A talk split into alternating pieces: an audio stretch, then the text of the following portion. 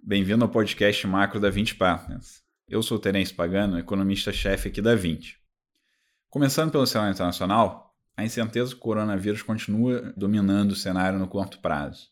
Nos últimos dias, a taxa de crescimento do número de novos casos vem recuando, que é um sinal bastante positivo, mas agora, com a volta do recesso nas províncias fora de Hubei, vai ser preciso monitorar para ver se o número de casos não volta a aumentar nos próximos dias e semanas, para ver se de fato se confirma essa estabilização da disseminação do vírus. Por enquanto, a gente ainda tem muita incerteza sobre o tamanho do impacto que essa epidemia vai ter no PIB chinês e no PIB global, mas supondo que o pico do contágio da doença ocorra até março e todas as fábricas voltem a funcionar normalmente depois, o PIB da China deve ter forte desaceleração nesse primeiro trimestre, para próximo de zero, o PIB trimestral, eventualmente até pode ser negativo. E provavelmente a gente vai ter um payback bastante forte também nos trimestres seguintes.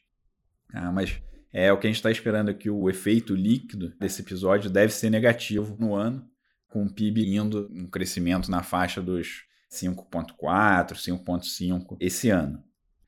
No Brasil, o impacto dessa epidemia vai ser de um crescimento um pouco menor agora em 2020, também ali mais ou menos com essa trajetória, assim, né, um impacto maior agora ocorrendo nesse primeiro semestre, principalmente no primeiro tri, e depois com um payback nos trimestres seguintes, e também um câmbio um pouco mais depreciado aqui no Brasil.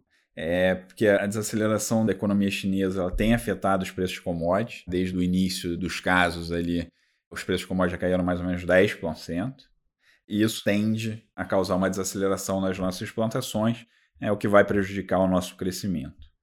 Nos juros, o Banco Central reduziu a Selic para 4,25 na última reunião e sinalizou que o ciclo de queda se encerrou. A justificativa para dar essa sinalização de encerramento do ciclo foi que a política monetária está mais potente depois das reformas que vem acontecendo nos últimos anos na economia, principalmente com a redução do crédito direcionado, o que também tem tornado os lags de política monetária mais extensos.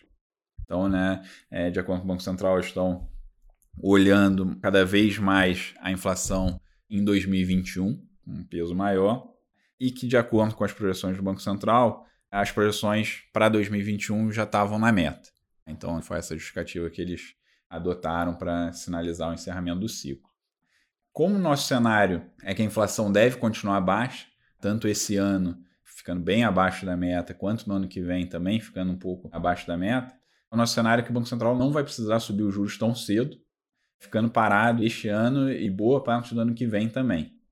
E a gente acha né, que caso tenha surpresas para baixo no ritmo de crescimento da economia, seja pelos impactos do cenário internacional, seja por uma decepção com o ritmo de crescimento doméstico mesmo, é, a gente não descarta que o BC tenha que voltar a contar os juros em algum momento do segundo semestre. Bom, eu vou ficando por aqui. Até o nosso próximo podcast.